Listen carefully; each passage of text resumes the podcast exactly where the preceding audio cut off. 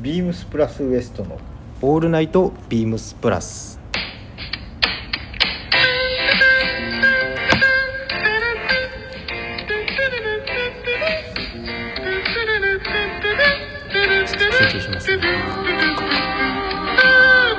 とりあえず最初はね噛まずに植えてるんです意外と尖りそうになる気がして緊張緊張してるんですよね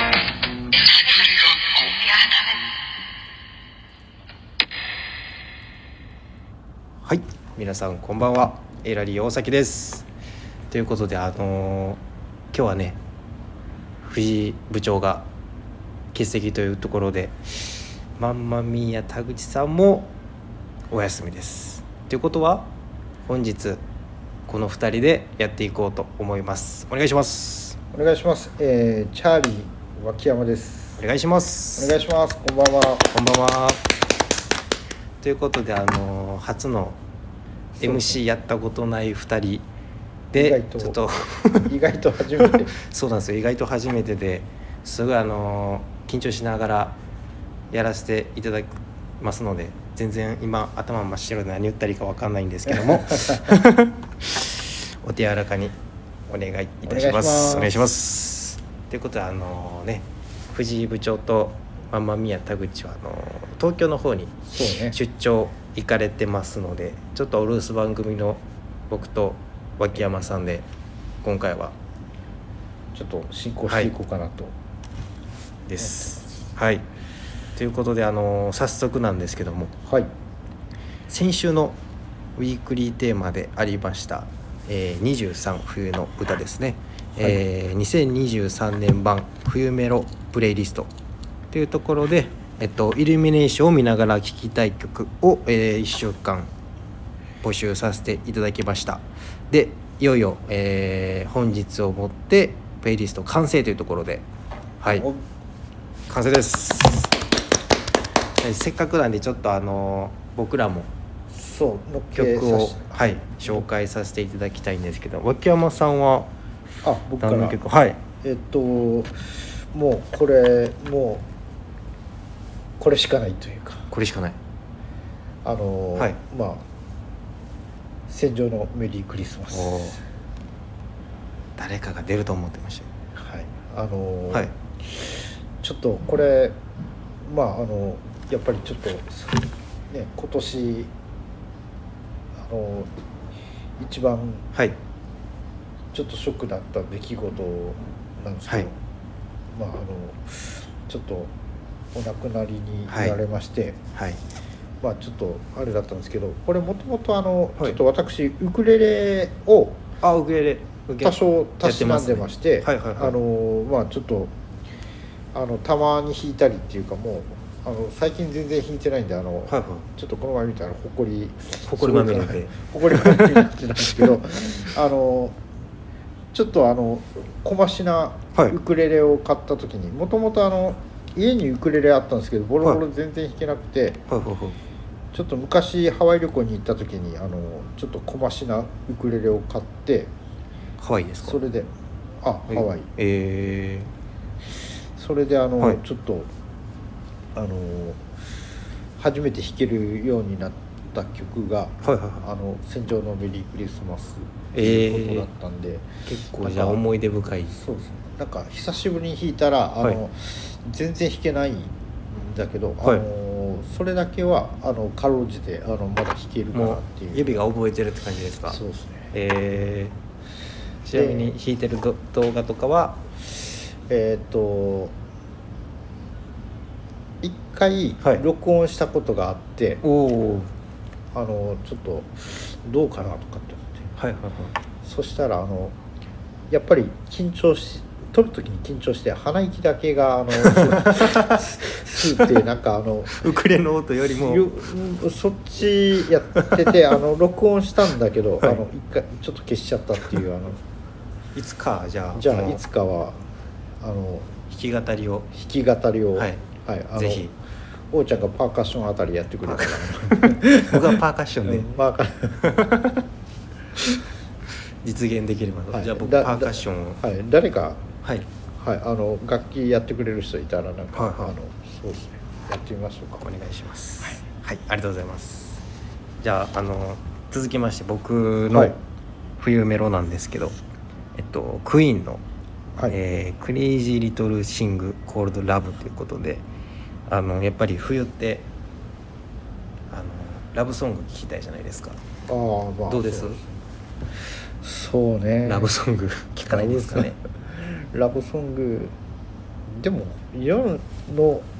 歌ってほぼ、はい、ラブソングがやっぱ多いじゃないですかやっぱこのクリスマスイルミネーションでも綺麗な景色の中でちょっとラブソング聴きながらね浸りたいっていう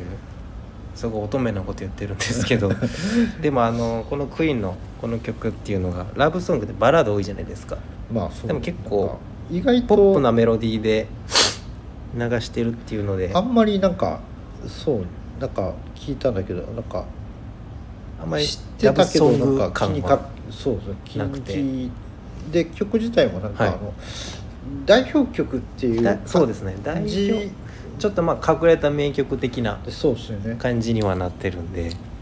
ちょっと僕すごいクイーン好きでいろいろ聴いてるんですけども意ぜ外ひこちらも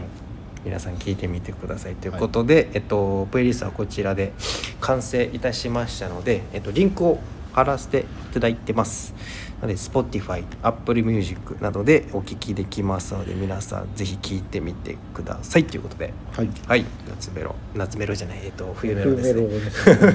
季節間違えましたはい以上となりますということでえっと早速はい始めていきましょうということでそうですね参りますはいではこの番組は変わっていくスタイル変わらないサウンドオールナイトビームスプラスサポーテッドバイシュア音声配信を気軽にもっと楽しくスタンド FM 以上各社のご協力でビームスプラスのラジオ局プラジオがお送りしますということで脇山さんではお願いしますお願いしますということで、えー早速いけてますかね僕らちょっとまだ緊張がそうねちょっとまだはい。今喋りながらいなつんもかと違う感じっていう 次何喋ろうってちょっとパニックなやねがなってるんですけども、ちょっと頑張っていきますね。はいでは早速ですけども、あの僕のはいコーナー行かせていただきます。では今週のミステリー。はいはい、えー今週のミステリーご紹介させていただくんですけども、えーその前にレター来ておりますので、はいえー読ませていただきます、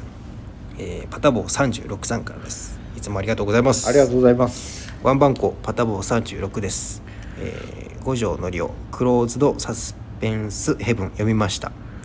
以前紹介していただいた、えー今村雅宏、えー、詩人層の殺人もそうなのですがミステリーに SF やホラーの要素を盛り込むことはパズルをより複雑化させることができますよねそして誰もいなくならないですからそしてこの手のミステリーの孔子と言えるのが山口正也の、えー生ける屍の死日本のミステリー史に残る傑作です前にも書いたことあるかもしれませんということでありがとうございますありがとうございますそうなんですよね前回ご紹介させていただいたはい「詩人層の殺人」っていうかなあのミステリーに結構そのサスペン最初からし全員えーとが SF とかホラーホラーとかはいはいあの結構変わった設定奇想天外な設定を盛り込むことでよりなんか今までのミステリーを難しくしたというかなんか前回もそうじゃないですかもう全員最初最から初から死んでるっていううん結構そういうのが好きで王道じゃないですけども、まあ、斬新というか予想ができないんで、そうなんか最初から結構はい、全身出るっていうのがなんかその後の物語をねやっどう展開していくのってなるじゃないですか。ぱりすごいなということでこのそしてこの手のミステリーのこうしとぎるのが山口正生ける屍の死ということでめちゃめちゃ気になりますねやっぱりこの手のミステリー僕も大好きなのでちょっとこれはもしかしたら来週僕ちょっと来週じゃないですね次回のミステリーでご紹介するかもめちゃくちゃ読みたいのでちょっとはいありがとうございますでもこの推薦されたやつを、はいあのは王ちゃんが読むっていうのがはいなんかちょっと逆のパターンで逆のパーターンではいということで今週のミステリーンはい入りますえっと今週はいつもだったら藤井部長がいらっしゃるのでちょっとねいろいろ小説の話でキャッチボールできたんですけどそうやっぱりあそうねのバケヤマンさんちょっと竹山老眼さんになってからねあの本あんまり読まなくなっいちゃや そうなんでですよすはいでまあまんまみや田口さんもそうですねまだあの僕の紹介が実力不足というところでいまだに読んでいただけてない申し訳ない 嘘です とんでもございませんはいということであのいろんな人にもまだやっぱり小説って読むのに結構体力がいるというかそうですねなんか最初の一歩がなかなか踏み出せないと思うんですけどもちょっと今日は小説じゃなくて映画をはいご紹介させていただきたいと思いますこうやったら結構気軽に見えるかなと思いますそうですねはいちょっと僕は結構衝撃を受けたサスペンス映画なんですけどえっとタイトルが「ユージュアル・サスペクツ」という、えー1995年にアメリカで公開されたクライム・サスペンス映画というところで、これで1995年かはいで結構古い僕のそう僕が生まれる2年前とかなんですけど結構バブルかはい、まあなんでげまあ画質とかもやっぱり古いんでちょっとあのデアナログからデジタルに移行それ移行するぐらいの感じ時ですかねなのなでもんでなんかはいちょっと懐かしいじゃ懐かしいなんかちょっとタッチ的にあのちょっと予告編ちょっとさっきちらっと見たんだ一け緒に見どましたもんねなんかなんか演出の仕方とかなんかね近未来的な感じじゃなんか、うあんなんかあの新しいと思っ昔僕の感じから言うとあの、はい新しいかなとかっていう部類なのかなと思ったんだけどやっぱり今見たらなんかちょっと懐かしいかなって懐かしい感じの王ちゃんから見たらなんかちょっと古いなみたいな、古いそうですねああやっぱりそういう感じに見えたねなんでちょっとあのー僕の紹介はあらすじは一切言わないっていうあのなるほど紹介の仕方させていただいてもこれもちょっとあらすじは言わないんですけども、まあ、もちろん僕が今週のミステリーでご紹介するということはありますどんでん返しが、ああはいなる、待ち受けてるんですけどもやっぱりねミステリー好きの人ってどんでん返し中毒だと思うんですけども僕はもうこのどんでん返しにかなり衝撃を受けましてっていうのも小説と違って映画ってやっぱりあのなんか伏線の見方っていうのが俳優の人の仕草とかだったりなんなかんかちょっと変わった演出とかだったりそういうところじゃないですか描写じゃないんでそうそうなんか意味ありげこの頃ぐらいからあのなんかだんだんあのちょっと見せ場が、はいあのすごいなんかトントンって展開が早くなっていったりとかうなんうんのかな,、なんかでなんかあのこれが伏線だと思わせてながらあの、はい実はもうちょっと前にあのなんてことないようななんかあの、うん仕草がとかそうでなんすかそうですなんかそういうのが余計複雑になっていてあれこれなんかあの見返しなんかあの DVD とかはい昔借りてたんだけど、あれこれちょっともう一回見直してとかっていう、はいはいはいはいなんか巻き戻してああとかっていう感じにはいなりそうな頃のなんかああその映画かなってい映う画なんかこの頃の映画ってなんでかもそろそろミステリーっていう確かですけど90年代から海外の映画ってなんかあの技法が結構変わった演出し始めてちょっと今パッと名前が出てこないんですけどあの割と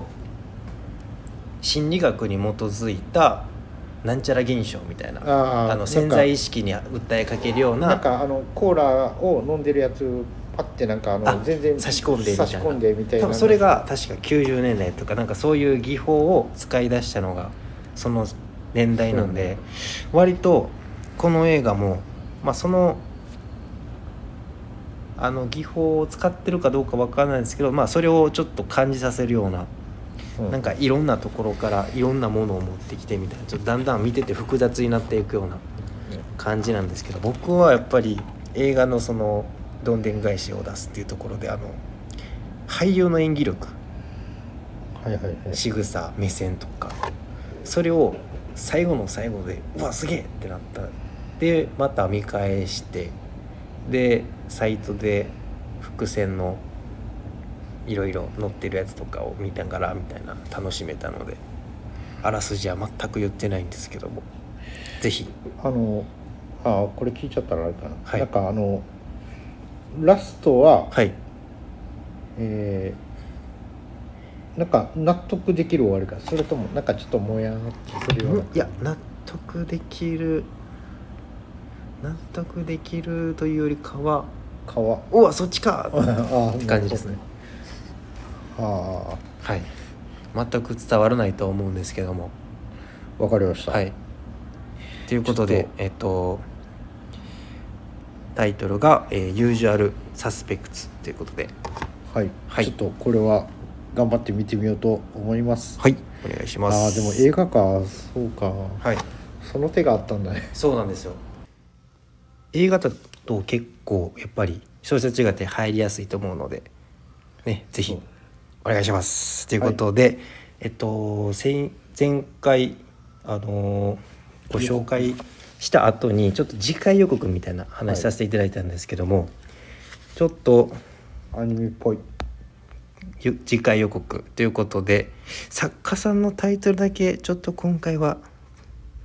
次回予告しようかなということではいはい。で、ご紹介するのが乾くるみさんの、はい、かなり有名な、えー作家さんですね、の、えーミステリーをご紹介させていこうと思うんですが、ちょっとパタボーさんからいただいた作,、えー作家さんですね。そちらが非常に僕は気になって山口雅也さんの「えー生ける屍の死」がちょっと気になりますのでちょっと、えー両方とも読んでみて両方紹介しようと思います。すごいハイペース大丈夫、はいなんで2回に分けるかもしれないですけどちょっと両方絶対紹介しようと思いますのではいではよろしくお願いします。はいということで、えーちょっと長くなってしまいましたがでは次のコーナーということでお願いします。えーチャーリー脇山の「これ器用じゃありませんか」なんですけどはいそうですねあの「器用じゃありませんか」まあこはいれ、はい「箱じゃありませんか」になってしまうんですけど今回ははい箱じゃありませんか、はいえっ、とビームスプラスの、はいえー8オンスディニムミリタリートラウザースはい、ですえっ、と商品番号はいといた方がいいおかな願いします、えーっと商品番号が、はいえー、3823の、えー、はい0160791はいです。えっとこれあのもともと、はいあの記事違いで、はいあのヘリンボーンのあのミリタリー知能はいもあのあるんで、はいはい結構おなじみの形で、はいだと思うんですけれども、はいなんて言うんでしょうあのーこれまあ太めの血のパンの中で一番個人的にあ一番ね2番目二番目あ二二番目なん番目ですにね好きな形、まあ1番目はなんかちょっと、あのーまた別の機会おにおっていう感じなんですすけごどい複製の残し方しますね、ミステリーミステリい ーやそう全然あのありがとうございますえっ、と、という感じなんですけどあのやっぱりあのプラスのはいトラウザーズといえば、はいあの知能トラウザーズといえばあの、はい 2P 知能、はいツープリッチのはいはい、2プリーツのあのーまあ結構ビームスプラスがあの太いパンツを始めて、うんうんなんかちょうどパンツが細いパンツからあのちょっとゆったりした形に移行し始めた時にはいちょうど出て、それがもうす大爆発大ブレイクした、おおまあ、名品なんですけど、ーはいはいはいはい僕はそっちよりかはあの体型的にこっちの方があフィットするんですかなんかあの個人的には好きでっていうか、はいはいはいちょっとあのテーパードがそんなに裾にかけてあのキュッと絞らそこまで絞られてないよねこれ。そうですねもうこれ結構王ちゃんもすごいはい、僕も履よくいてるの履いてるんですけどで割とはいなんかツープリッツよりかは全然テーパードもなくストレートにはい近面白くいて、なはいなんかあのーそんな太もももそこまで太いって言ってもあの太すぎないしはい裾もなんかそんなキュッと絞っていないので、うんあの多分あのツープリート知能がちょっと合わせにくいなって思った人ははいちょっとあのぜひ履いてほしい一品というかはいはいそうですね形どっちの方がおうちゃん好きなの僕もあのこの8オンスの方ですねあやっぱり僕はもうこれめちゃくちゃ履いてるんでそうね、はいなんかヘビーローテーションぐらいの感じだ、ヘビーローテーションですねはいはい僕もあのなんかあのーヘリンボーンも合わせてヘリンボーンのあの知能と合わせて、はいやっぱりこっちが好きであの形的にまあこっちあ今履かれてるんですねそうそうそうはいはいあはこれこれこいはいれでなんか僕で XS ってなんかあのちょっとサイズ感がはい結構本当にゆったりしてる、ゆったりしてますねね、なんか XS なんかは僕多分これじゃないとはなんか履けないんうんだけどあのなんかちょっと履けてしまうっていう僕もこれ XS なんですよあーやばいはいなんかこれいいよねなんかで XS でウエストもレングスもまあ太さもちょうどいいんで僕も多分唯一 XS 履けるのがこれだと思いますねそうねなんかでこれ結構履き心地もはい蝶々面っていうかあのそのデニムを使っているので、はいなんかちょっと蝶々面ってまあ細い繊維をなんかちょっと糸にしてうんるので、はいまあなんていうのひ一言で言うとしなやかな履きあ心地あでも確かにしなやからですよねそう肌触りがすあごいるそうまあ8オンスで薄いってのもあるんですけど肌触りすごいいいですよねこの生地ってで多分あのー多分履き込んでいくと、はいなんかあのまあちょっとヴィンテージジニムの色落ちが好きですっていう人には、うんはいあのもうあの刺さるのかなっていう確かに長く楽しんでいただけるなんかそれでいて、はいあの例えばペインターパンツとかあのなんかファイブポケットのあのデニム、まあ、いわゆるジーンズとかともちょっと違うというか、あの、うんなんかこれって言って特徴がない形なんだけど、はいなはいんはいかは特徴がないこともないんだけどあの、はなんかあの何でもその分合わせやすいのかなっていう、なんかそういうところが、い確かにベーシックなんだよねはい、もうあの形はあのまああのアメリカ軍のあの、はいある形のチノパンはゴいという、あのそのまんまのパターンを意識した作りになっているので、うんなんかまあ本当に癖のない感じは何人でも合わせられるっていうのでなんかちょっとで意外と体型ははいがっちり体型の人はいぜひ履いてくださいっていうほうほうほ感じなのかな。うでなんか僕でも全然僕そう普通体型ぐらいなんですけど全然そうはいなんか結構あのがっちりしてる人が割となんかおすすめすると意外とパッと気に入っていただける感じっていうのがあるのでうんなんか結構、うん、これはなんか自分でも履いてるけど、はいあの接客しやすあのご案内しやすいというか、はいはいはいおすすめしやすいアイテムとして、うんなんかあのーちょっとお気に入りの一本ということになるほどはいなってますありがとうございすます結構コージロイとかいろいろはい記事の載せ替えで作ってほしいなと、あーまあ確かに生地がいろいろやってほしいなとはもうちょっとこれはい、あの 2P 知能みたいになんかいろいろねバリエーションがあったら個人的にいいんじゃないかなとはい思う一本でしたっていうはいありありがとうございますがとうございますということではい続いてははい今週のウィークリーテーマですはいはいでは今週リーのごごすいません 今週理由でしまいました今週のウィークリーテーマは段取り8部気合2部ですよっいやーなんて冬を楽しめる人は段取りができる人マイナス気温に対応するには冬小物冬小物かっこと少しの気合が必須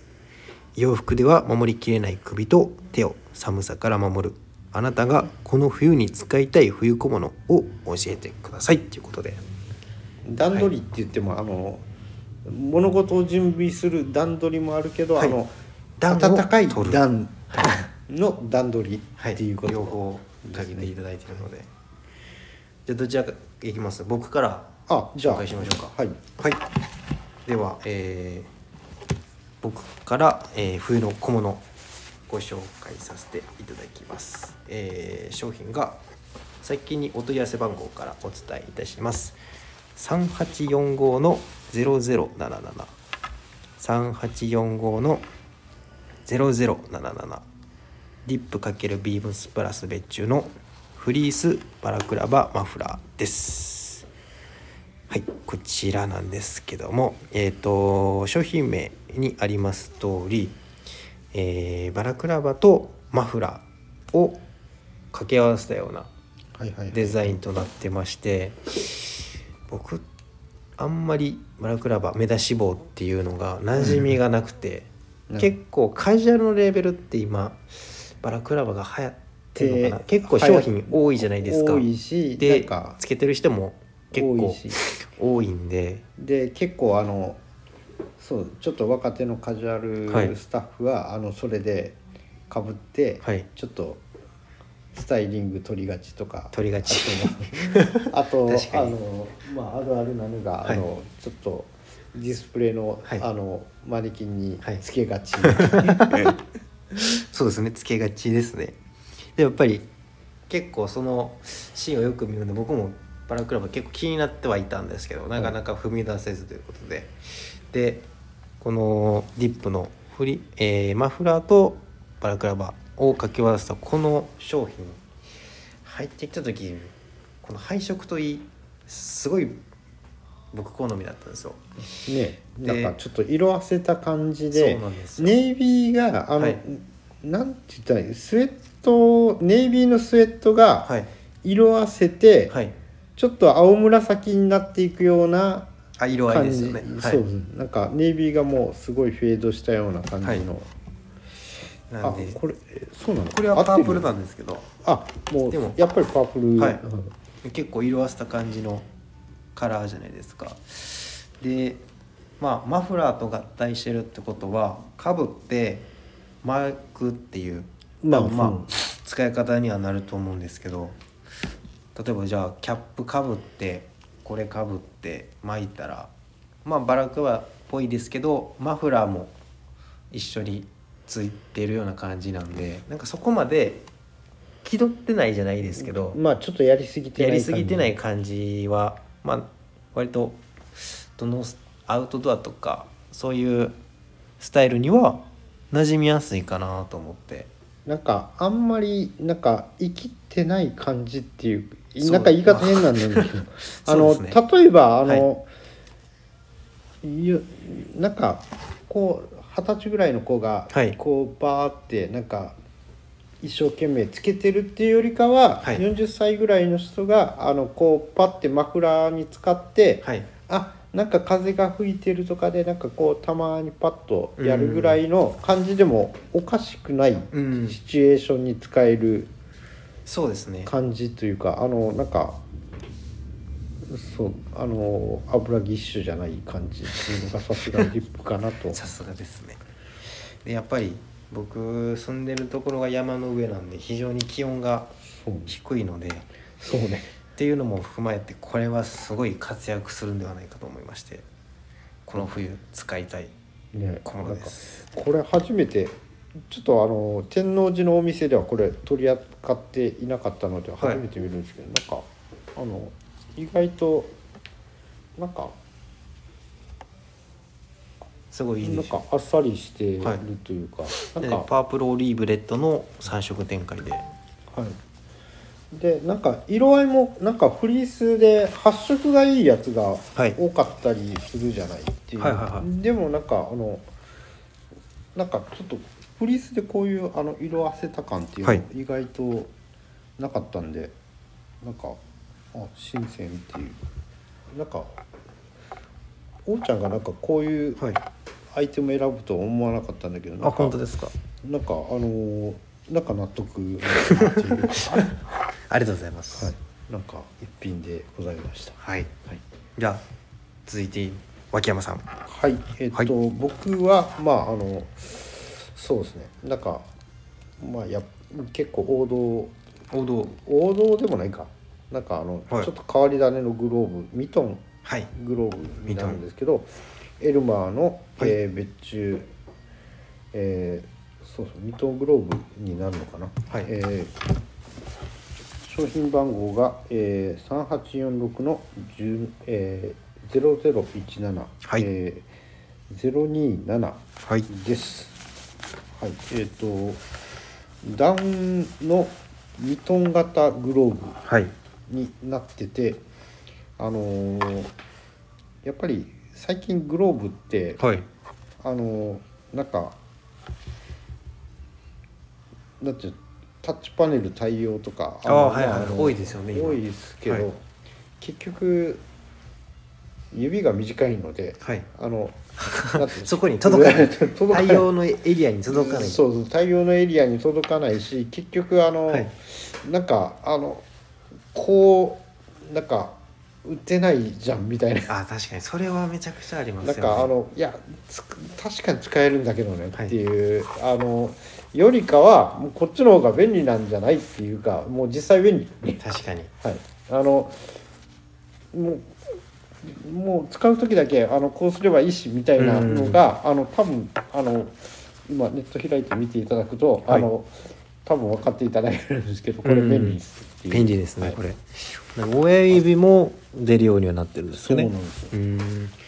ーんもうあのん使う時は出してもいいじゃんでも暖かい、あのま、もうダウンとフリースの組み合わせなんでうん暖かいんでっていう、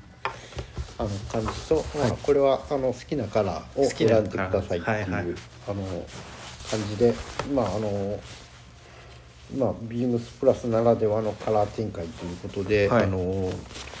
まあ、ゴールドと、えーブラウンと、はい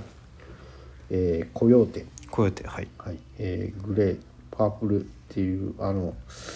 そうですねなかなかあの賑やかな色なんですけどいやこれはあのもうこっちの方がもう多分便利って言い切っちゃっていいんじゃないですかうもうん僕もあの使ってるのはフィンガーレスのグローブなんですけど、なんか、指が出てないとやっぱはい、な何か何かと作業しづらいんで、うんそう結局、やっぱりあれなんかまあビームスでもいろいろ出してたりするんでなんかはあいはいの、強く否定はしないんです けどまあそうです僕指が長い人はまああの確かにいいんだうんけど、ちょっと指短い私としてはもうこれ結構あの便利ですっていう、はいなるほどはいサイクリングにもえっとサイクリングはまた別ですがちょっとあの正直ちょっとまあそうですもんねそうそうグリップ力のあるそうそうまあ意外とあの本気のグローブ使っちゃったりとかはいはいはいはいする時がやっぱり多いかな、なでるほどもなんかあのやっぱりあの普段使う時はまあこはいっちの方が、はいミトンのはい便利なんでっていうということではいはいえっ、とぜひちょっとうん堪能していただければこれ幸いと思います、お願いしますありがとうございますありがとうございますはいということでもうお時間もはい来てしまいましたので意外と尺が意外とね持ったはいちょっとど最うなる初ちょっとドキドキしたよね大丈夫かなに20分ぐらいで終わるかな ヒヤヒヤしてましたけど、はいちょうどいいぐらいの時間になりました締めの方はいさせていただきます、えーレターを送るというページからお便りを送れますぜひラジオネームとともに話してほしいことや僕たちに聞きたいことがあればたくさん送ってくださいメールでも募集しておりますメールアドレスは bp. 放送部 .gmail.com bp. 放送部 .gmail.com X かっこ Twitter の公式アカウントもございます。beams プラスアンダーバープラスアンダーバーまたはハッシュタグプラジオをつけてつぶやいていただければと思います。新たに Instagram の公式アカウントが開設されました。アカウント名は beams アンダーバープラスアンダーバーアンダーバー放送部 beams アンダーバープラスアンダーバーアンダーバー放送部えーぜひフォローをよろしくお願いいたします。お願いしますはい、ついにポッドキャストでもプラジオスタンド FM とポッドキャストどちらもよろしくお願いしますということでありがとうございました本日は。いやでも、はいなんかあの実は、はいあの途中ではい電気が消えてしまって、 そうなんでそうあの一旦これでは実一回多分分かりにくいかなと思うんですけどもあのちょっと僕はすごい動揺したの であのまああのどこの部分だったかっていうのを、あのそうですねもしあの一旦はいあの想像今していただければと思いますビームス神戸店内で収録してるんですけどもえっと電気が途中真っ暗になりまして、っていうシーンをあの ちょっと僕と脇山さんが焦りながら若干喋ってるところ が気づくかなありますのでぜひ皆さん当ててみてください。はい、はいということで、はい、えー今週もお疲れ様でした。お疲れ様です、はいそれでは皆さんおやすみなさいませお。やすみなさい